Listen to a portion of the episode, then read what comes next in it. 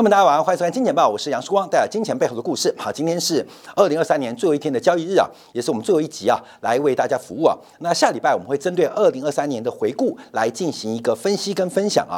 那我们特别要观察啊，在过去这五年啊，从二零一九到今年啊，这个以美国股市为例啊，出现了一个非常特别的固定周期啊，就是多头从每一季的第四每一每一年的第四季出现起涨到。隔年的第一季泡沫破灭，到第二季止稳，到第三季酝酿啊，从二零一九年开始啊，不断的重复这个循环，甚至包括了新冠疫情的期间也是如此。所以这个循环会不会继续延续到二零二四年，甚至到二零五年？我们持续做观察。可是二零二四年是一个非常动荡。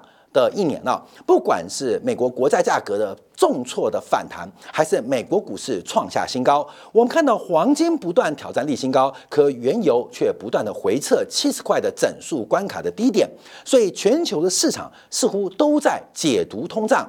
解读未来的全球央行的政策方向。好，我们今天啊持续关注二零二四年的政策方向。但我们先从世界地缘政治的冲突跟变化看到全球的改变。好，第一个就是我们引引用的是昨天啊美国能源信息署所公布的数据。美国截至到十二月二十二号单周每周单日的产量，单日产量是来到一百三十。三万桶，一百三十三万，一百三十一千三百三十万桶。那每天的出口量已经来到接近八百万桶的水准啊，是创下历史记录。所以，欧佩克为什么始终减产，不能刺激油价？其实，美国对于油价的控制能力越来越强，美国在阿拉伯世界的控制力越来越低。在这个时候，把石油的定价权慢慢回收到美国人自己的手上。好，另外一个新闻呢，也是呃最新的。昨天呢，俄罗斯俄罗斯的天然气工业公司啊，宣布啊，这个西伯利亚力量一号，那这个是主要对于东亚、对于中国输出天然气的主要管道，在今年啊，总输送量已经超过了两百二十五亿立方米。那预估最快在后年就可以来到设计的满载水平，每年会对中国输出三百八十亿。立方米的天然气，所以从能源管道的改变，从全球能源供给端跟消费端彼此角色的改变，看到世界正在出现一个全新的格局。但最新最高深莫测的，当然就是要解读美国明年它的货币政策的方向，因为市场到目前为止不断的看衰美元，甚至大幅的预期美联储有降息七码的机会，这是最极端的。那普遍预期。最快在三月份，美联储就要降息。好，我们再再做个解读啊，因为从昨天公布的几个数据，我们要做一个观察，美国的经济到底有没有降息的土壤或是降息的环境？昨天公布的是全美不动产经纪人协会公布最新十一月份，截至十一月份这个成屋销售的签约指数，因为你要先签约嘛。那后面做交割，交割完之后，这个成屋的销售数字才会反映在未来的宏观的数据当中。所以，成屋签约指数其实反映的是美国在房地产的一个交易数量。过去成屋占美国房地产交易数量大概九成左右，所以这个成屋签约指数可以及时反映美国的房市的热络还是萧条。那公布出来最新的数据，从指数观察，这是创下二零零一年统计来的历史最低啊！这指数啊是历史最低，也代表目前美国成屋的签约数量是历史最低的时刻啊！这个是统计以来最低啊！二零零一年，那从相对来讲，那一定是最低，因为美国从这过去二十年啊，不管是人口的变化。或者市场的扩张，所以这个签约指数基本上我们可以用相对来讲是创历新历史新低。我们再从月增率跟年增率来做观察，这个年增率的跌幅缩小，主要是因为激情因素，主要是激情因素，而月增率再度为零，这使得整个成屋市场的签约指数啊，基本上目前观察是非常非常的冷淡啊，叫冰冻。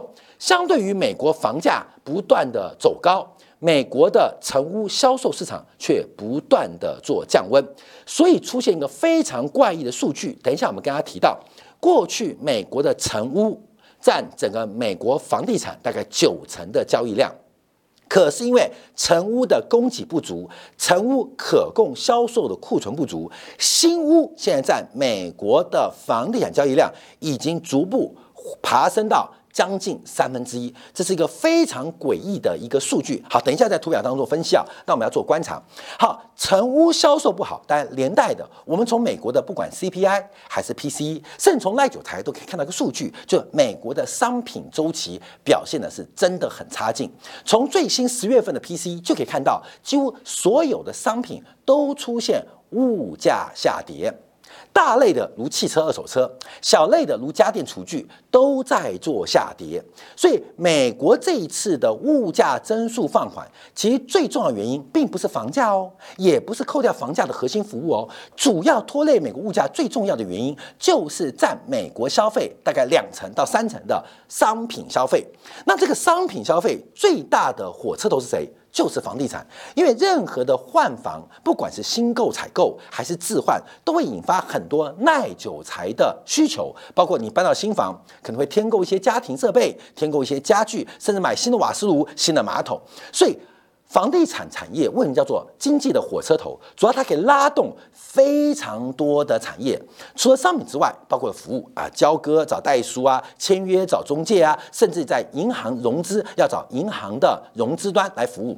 所以房地产是整个经济的火车头，不仅美国，也是中国，不仅中国，乃至于全世界都是。所以为什么美国通胀会放缓？其实一个很显著的就是美国房地产的交易量。正在创下历史最低的水平。你没有买房子，没有换房子，你就不会有装修的需求，就不会有大量赖久财的需求。所以，为什么商品会通缩，连累的拖累了美国的 CPI 或是 PC 物价，进而导致？降息的预期，所以我们分析这个数字，就可以预估到整个商品周期后续变化。好，我们先看到为什么千元指数会那么差啊？因为公布出来是十一月的数据啊，十一月数据，其实十一月份直观来讲，就是目前美国的融资利率仍然太高，高点在十月份一度接近百分之八。到十一月份，美国三十年期的固定贷款的固定抵押的贷款利率，这是平均哦，平均水平大概是七点四四。到了十二月份，最新数据是大概是六点六一，六点六一，这是三十年期的固定抵押贷款平均利率，是这个水平哦，就所有的案件加起来平均值，你可能见的比较高，七点八五。你记得给比较低，七点六三，看你个人条件。平均值十月份是七点七九，十月份是七点四四，最新十二月份已来到六点六一，出现显著的下滑。那这个下滑直接影响了购屋的融资成本，很显著的融资成本。因为你要想，百分之六以上的这个融资成本或机会成本，资金机会成本，那对于房子是要买还是要租，就产生很大的一个决策。百分之七的概念就是十年，你的本金利息会翻一倍。十年的时间，你的本金利息会翻一倍。你有二十年的时间，本金利息会翻四倍。三十年的时间，本金利息会翻八倍。按照七二法则来观察，所以也就是你在现在举一个三十年期的贷款，一百万美金，三十年内。你可能你的这个复合的机会成本跟资金成本可能到达九百万的水平啊，这是我们用复合年增率的算法来做观察，所以这个压力是非常非常的重。所以第一个使得房地产的需求是降温的，更重要、更显著的问题是房地产的供给。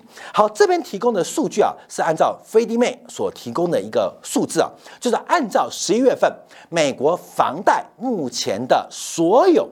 未清偿的贷款平均利率水平是百分之三点七，就把所有 Freddie Mac 跟 Fannie Mae 是美国联邦政府所呃创办的这个有点社会性质的这个房地产按揭的信用加强的机构啊，那他们统计所有未清偿的房贷案件平均利率是百分之三点七。我们刚刚提到，但现在的利率大概接近十二月份哦，是百分之六点六一。所以我们看到一个非常显著的差别，也就是假如你要把现在旧的房子给卖掉，去置换新的房子，你的贷款利率会轻易的从原来百分之三点七瞬间变成百分之六点六。假如以中位数四十万美金，美国房地产房价在中位数四十万美金，大概中间啊差了三个百分点，你每年光是利息支出就会多一点二万美金，每个月你就要多付一千块美金的成本，就是你要置换，或许换一样大的房子，大家知道美国房地产中位数是四十万嘛，四十多万呢，四十多万，我就以四十万整数来算了，大概每个月要多花多花一千块美金，你只是从东边。啊，二十五号搬到十八号，你就要多付一千块美金，这置换问题。所以美国很多房地产的置换的需求或置换的供给就开始做降温了。那进一步提高，因为目前啊有百分之二十三的人，这个借款的抵押贷款利率不仅没有把它三点七，甚至比百分之三还低哦。那另外有百分之三十八的人，他们目前的房贷利率是百分之三点。百分之三到百分之四，只有百分之九的借款人，他的利率水平高于百分之六，也就是大部分目前具有房贷、手上有房贷的房屋持有人，他面对的是一个决策，什么决策？我要把我现在房子卖掉，把贷款还了，再去置换新的。我刚算过啊，平均你每个月要。增加一千块美金的利息支出，这直接使得成屋置换的需求跟置换钱的供给同步消失，同步消失。所以过去美国房地产最大的像成屋销售，年化动辄五百万户，最高到六百万户以上。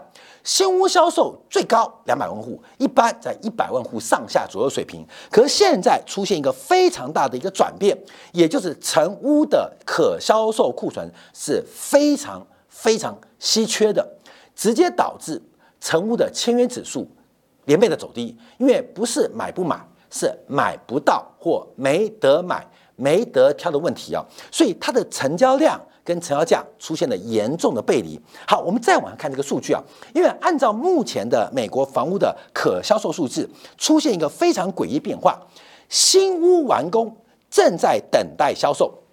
关于这个数字，我们要来讲新屋的房子、新房、新屋、新屋的库存啊，新屋、新屋库存、新屋库存除以市场上现在可销售房屋的库存，过去这个比例啊。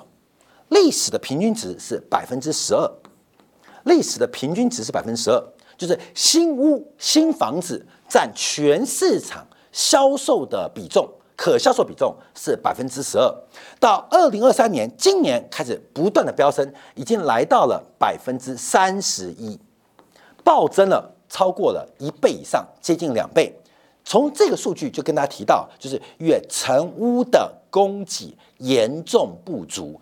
成屋供给为什么严重不足？再强调，是因为利率太高，置换房子的利息成本实在高到惊人，非常恐怖。所以整个置换的过程都出现了全面性的停滞跟压缩。好，为什么我一直讲这个？为什么讲这个？要扯到另外一个问题。另外一个问题，因为现在大家预期要降息嘛，我们刚刚提到，只要一旦能够降息，那我置换的成本就降低了。反正我现在利率是百分之三点七，等到降息之后四点七啊，那多一个百分点来算的话，我每个月增加的利息收支出啊。大概就两三百块美金，那我就可以换房了。只要你愿意换房，你同时会出现需求，同时原来住的就成为市场上的存屋或待售的库存。所以这个房地产啊，目前等待什么？等待降息。那房地产不降息，就像现在是有行无市。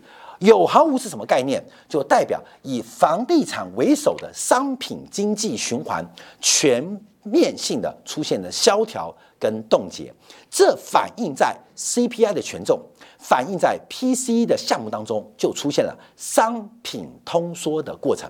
除了食品跌，小麦大跌；除了能源跌，七十块保卫战，连扣掉食品能源，所有的耐久材跟非耐久材都在跌。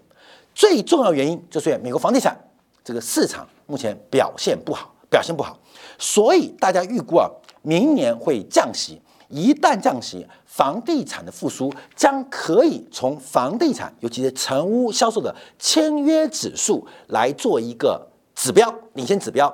好，那我们这边图是什么呢？我们这图配两个柱状图的啊，柱状图的是这个成屋销售的这个签约指数，那折线图的是美国供应管理协会，就是商品制造业的 PMI。大家注意哦，因为从这个过去的惯性啊。成屋的签约指数具有领先的意义，具有领先指标的味道，也就是成屋销售、成屋签约指数，它会领先于 PMI。哎，这很简单啊，因为房子签约就要准备买了嘛，对不对从签约到住进去，可能得到一到两个月，等到房子过户完成，你要开始进行装修跟购买啊，不管是新的浴缸啊。新的电视啊，新的炉具啊，可能又需要一到三个月，所以它有个滞后效应。所以成屋签约指数它反映的会领先于商品的需求，而商品需求一个重要指标就是 PMI。制造业的管理人的呃采购经理人的信心指数，说从这个指标观察，我们现在观掌握到，就是当这个成屋销售指数的年率开始止稳，甚至等它从由负翻正的时刻，美国的商品周期就可以确认到底了。美国的商品周期确认到底，就会发生。商品中期的扩正向跟扩大循环，好，各位要注意哦。所以商品周期即将开始酝酿行情的变化跟脉动。好，所以关妹，我们说，各位什么刚刚讲成屋签约指数那么重要，扯到了美联储到底降不降息？因为现在观察这个成屋签约指数，任何的反弹或复苏，都可能预告美国商品周期或者制造业周期即将从熊市变成。牛市好，那再往下观察，那有没有这可能呢？通常啊，接到订单先看库存，库存不足才会引动制造，启动了制造之后，才会考虑到工人或劳动数量够不够充足的问题啊。这是一个呃，这个从 PMI 的角度啊，还有一个优先跟滞后的顺序啊。我们先看一下昨天美国公布的最新的一个批发库存数据，这是十一月份批发库存的初值。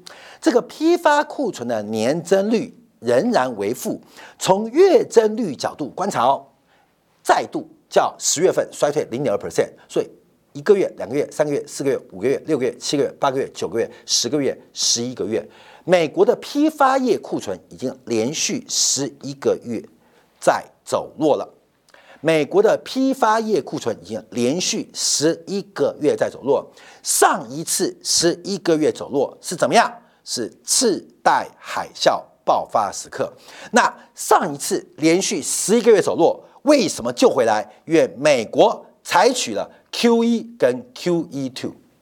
上一次啊，批发库存不断的收敛下滑，美联储它不是加息，它是寄出了 Q E two。啊，你不要忘记哦。所以现在啊很妙，我们从很多宏观指标实在。很觉得很奇怪，为什么大家都预期降息？因为跟历史的经验不太相符啊。上次在这边，各位朋友在这边，在这边。那另外一次低点在这边，就是拖拖拉拉嘛，拖拖拉拉。还有一次在这边，各位朋友，每一次来位置，各位朋友还记得这发生什么事吗？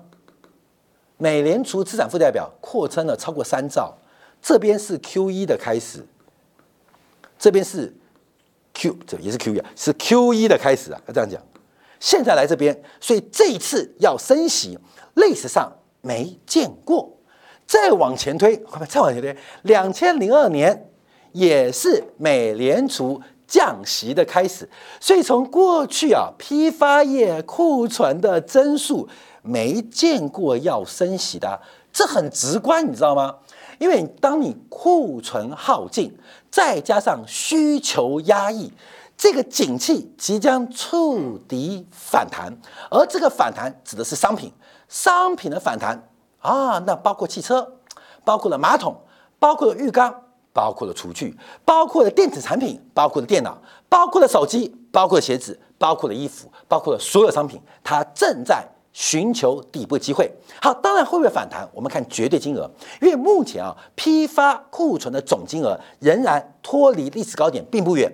历史高点是在前年的十一月九千两百三十六亿，那现在的金额是八千九百五七亿。可观众要注意哦，因为消费者物价年增率是百分之三啊，百分之我们就只抓整数啊，百分之三。所以你扣掉物价的话，其实批发库存的绝对金额可能会掉更快。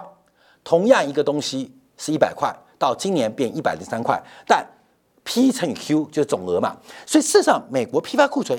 已经去库存多久了？十一个月。好，这是批发库存、制造库存、批发库存、零售库存。我们看一下零售库存，零售库存年增率仍然很高，跟机器有关。可是月增率观察已经连续两个月下滑了，连续两个月下滑。所以从上游制造业到中游的批发业到下游的零售业，我们看到昨天公布的是中游的批发业跟下游零售业都在进行。快速的去库存阶段，去库存阶段，所以我们再往下看啊，美国的库存周期到底现在进入到什么样阶段？美国的去库存周期到底进入什么样阶段？我们引用的是大陆同行的报告，来来跟大家做分享啊。这个从这个批发业库存跟制造业库存，它高点分别分别在去年，现在是二零二四二三年十二月，在一年前见到。制造业库存在今年一月看到，而零售业库存在今年的第三季眼见到，所以我们看到全从上游、中游、下游的库存都已经进到高点，而且在去库存阶段。不管是库存金额的年增率，还是库存金额的月增率，还从库销比的观察，都看到美国的去库存正在从主动去库存慢慢转向成被动去库存。好，后面我们就要用这张图来跟大家做分享，就我们常提到这边有两条曲线。一条曲线叫供给曲线，是红色线；一条曲线叫做需求曲线。好，等一下我们在今天要讲到啤酒效应啊，这是一个很重要的管理学理论啊。解释这张图也刚刚好，就是过去库存为什么会有周期啊？我们看哦，主要就是当需求快速往上，蓝色这条线哦，那。供给会加紧的跟上，为什么？因为市场太热了嘛，就怕你没有货卖啊。比如说农历春节，像现在马上台北是要跨年，每次跨年啊，你看那个呃市府广场那些便利商店就堆了一堆的水，堆了一堆饮料，准备迎接跨年的需要这些饮料的人潮。所以在这个阶段叫主动加库存，等到需求进到顶峰，库存制造还在增速，制造还在加速啊，来不及，来不及，就变成加库存的阶段。那这个加库存，就分成主动跟被动。前段这一段是为了应应景气的复苏，厂商主动的增加备料。那这一段是因为景气不如预期，不小心增加备料，叫被动加库存。好，等到这个景气开始下滑，就出现一个变化哦，因为市场不好嘛，所以就出现主动去库存，制造的生产量已经低于市场消费的需求量。进而产生一个主动去库存阶段啊，这是景气不好嘛？可景气到什么时候会好转呢？需求面开始反弹，那需求反弹，厂商还是会半信半疑，因为这一段实在过得太苦了啦，太累了，所以半信半疑。这时候就不小心东西慢慢被消化，在这个价位上的这个货品。慢慢的被卖光，叫做被动去库存，而这个被动去库存去库存一旦发生，会引发生产面的启动。所以刚刚讲，美国现在从主动去库存正在转变到被动去库存。其实我们之前已经提到，我们已经提到，现在美国的 PMI 或商品周期是领先于中国，而中国看样子主动去库存也即将结束。从最新十月份大陆国家统计局公布的十月份的工业利润。还有加上中国的社会库存，不管是短售库存、零售库存，都在下滑哦。利润走高，库存走低，中国也即将结束主动去库存的向下阶段哦，要进入一个被被动去库存的转折阶段。那会发生什么事情啊？朋友们再看这张图啊，这个是呃，一般来讲就是从 PPI 跟库存周期来做观察，用生产者。物价指数，也就是厂商的成本指数，跟库存周期来做个对比。那很显著的，PPI 会领先于商品的成品半成品库存大概四个季度，而美国的 PPI 目前看样子有触底反弹的一个现象，所以目前美国的库存周期也正在做改变啊，正在做改变啊，这个是另外一个证据。好，我们等一下讲这张图。好，我们看一下库存周期的变化，因为通常按照过去经验，美国的完整库存周期啊，平均啊，从一九六八年到现在，美国总共经历过十五个周期，平均是三十二个月，平均是三十二个月。好，关没有？来算哦。通常啊。这个主动加库存七个月，被动加库存五个月，主动去库存八个月，被动去库存五个月。刚刚我们给你算过，批发业已经掉了十一个月，已经极大化这个数字，已经远远超过过去十五次的周期，现在正在进入被动去库存的阶段。正在进入被动去库存阶段，等到被动去库存一旦结束，就进入进入了主动去库存阶段。好，后面我们来看一下什么叫做被动去库存呢？应该就抓蓝色这条线了，浅蓝色，浅蓝色，那就框起来，一个就现在嘛，那一个就是二零二零年嘛，二零年嘛，对不对？二零二零嘛，一个是二零一六年嘛，然后再往前追嘛，一个是二零一二年、一三年嘛，再抓一个是二零零九年嘛，关本就抓这几个就够了，关没有？当时的货币政策是什么？这当然是 Q 一啦，这是 Q 一三呐，看到没有？这是 Q 一三了。这边是叶伦当时要准备升息，不敢升息，只好进行 Q 一结束，因为对景气有有有有混乱。这边是超级大 Q 一啊，还记得吗？现在要升息，看到没有？不觉得很奇怪吗？所以商品周期的变化，其实告诉我，美国通胀明年住房的通胀应该放缓，因为机器太高。美国服务业的通胀目前混沌不明，可是美国的商品通胀快要回来了。不仅是美国的商品通胀，包括中国的商品通胀也快要复归喽，也快要回来哦。铜价已经反弹了五个月哦。铜价已经反弹了五个月哦，油价在需求不足情况之下，七十块还有撑哦，所以整个商品周期的复归会不会打乱我们现在对于美国物价明年的预估值？最后提到一个数字，飞迪妹啊，就刚刚公布美国这个呃房地产数据的飞迪妹，它预估明年的三十年期的固定抵押贷款利率，你知道是多少吗？预估是百分之六。到百分之七，也就是 Freddie Mac 美国最大的最大的房地产的贷款承办公司，我们再讲好了，它没有预估会降息，而它是谁？它是联邦政府的住房金融抵押公司，没有把降息算在明年的规划当中。可现在市场上普遍预估的降息到底会发生？后面有？不是不发生，是一旦发生，我们将见证。二零二四年整个商品周期牛市的大幅的翻扬跟回归，分享给所有金钱豹的观众朋友。好，我们视频课，在经典部分，我们就要从啤酒效应做观察。因为啊，这几天啊，这个百威啤酒啊，百威啤酒当然因为找一个跨性别的代言人啊，把。他搞得被大家抵制啊，被大家抵制。这美国现在保守派力量很大，亚洲是丑女，那这个美国现在搞的是这个仇进步主义啊，所以保守主义抬头啊。但百威啤酒提到，不是我们找代言人问题，而是整个啤酒产业将会进入一个非常长的黑暗时刻。这个啤酒产业进入黑暗时刻代表什么意思？而啤酒产业对于宏观经济有什么样的影响？而更重要，在管理学上有一个很重要叫做啤酒效应，又代表什么意思呢我们休息片刻，在经典部分为大家做进一步的观察跟解读。